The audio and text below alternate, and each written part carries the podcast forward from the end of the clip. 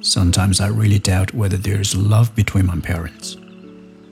Every day they're very busy trying to earn money in order to pay the high tuition for my brother and me. They don't act in the romantic ways that I read in books or I see on TV. In their opinion, I love you is too luxurious for them to say. Sending flowers to each other on Valentine's Day is even more out of the question. Finally, my father has a bad temper. When he's very tired from the hard work, it is easy for him to lose his temper. One day, my mother was sewing a quilt. I silently sat down beside her and looked at her. Mom, I have a question to ask you, I said after a while. What? She replied, still doing her work. Is there love between you and Dad? I asked her in a very low voice.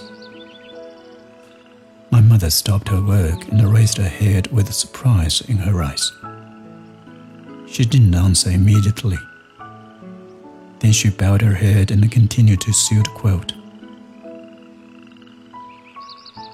I was very worried because I thought I'd hurt her. I was in a great embarrassment and I didn't know what I should do. But at last, I heard my mother say the following words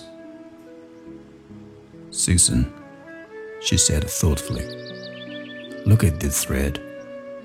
Sometimes it appears, but most of it disappears in the quilt. The thread really makes the quilt strong and durable. If life is a quilt, then love should be a thread. It can hardly be seen anywhere or anytime, but it's really there. Love is inside. I listened carefully, but I couldn't understand her until the next spring. At that time, my father suddenly got sick seriously. My mother had to stay with him in a hospital for a month. When they returned from the hospital, they both looked very pale. It seemed both of them had had a serious illness. After they were back, every day in the morning and at dusk, my mother helped my father walk slowly on the country road. My father had never been so gentle. It seemed they were the most harmonious couple. Along the country road, there were many beautiful flowers, green grass, and trees. The sun gently glistened through the leaves. All of this made up the most beautiful picture in the world.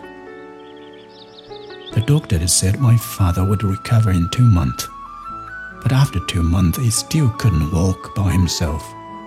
All of us were worried about him. Dad, how are you feeling now?